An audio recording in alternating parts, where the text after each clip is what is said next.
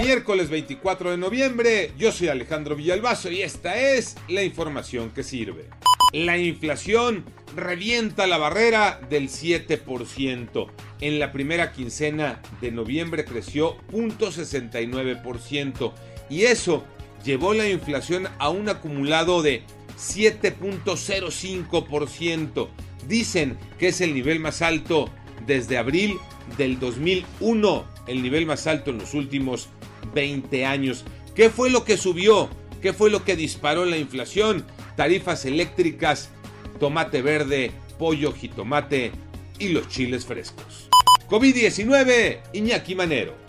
Muchas gracias Alex y en las cifras rasuradas del gobierno federal, en las últimas 24 horas se registraron 326 muertes más para llegar a la cifra total de 292.850 lamentables fallecimientos en México.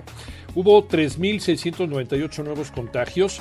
Las personas infectadas ya alcanzan 3.867.976 casos positivos. Y por cierto, en Nuevo León ya se gestionó con el gobierno federal una vacuna anti-COVID de refuerzo. Sería la tercera vacuna como se está haciendo en varios países. Esto lo dice la Secretaría de Salud del Estado, pero el planteamiento fue hecho, pero dicen no hay una respuesta todavía. Ya sabemos que quien gestiona, ya sabemos que quien otorga las vacunas, quien tiene el control de la vacunación en las vacunas es el gobierno federal. Sobre todo, no han dado su brazo a torcer para anunciar una tercera dosis o una dosis de refuerzo, como están haciendo, por ejemplo, en Europa. A seguirse cuidando y a vacunarse. Inicia la liguilla Gabriel Ayala.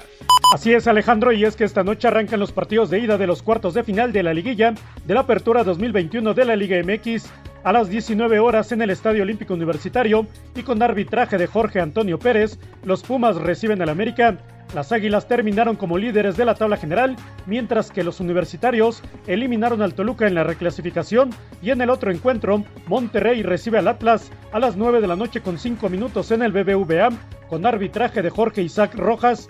Los Rayados eliminaron al actual campeón Cruz Azul en el repechaje, mientras que los rojinegros terminaron segundo de la general, por lo que avanzaron directo a estos cuartos de final. Yo soy Alejandro Villalbazo, nos escuchamos como todos los días de 6 a 10 de la mañana, 88.9 y en digital a través de iHeartRadio. Pásenla bien, muy bien, donde quiera que estén.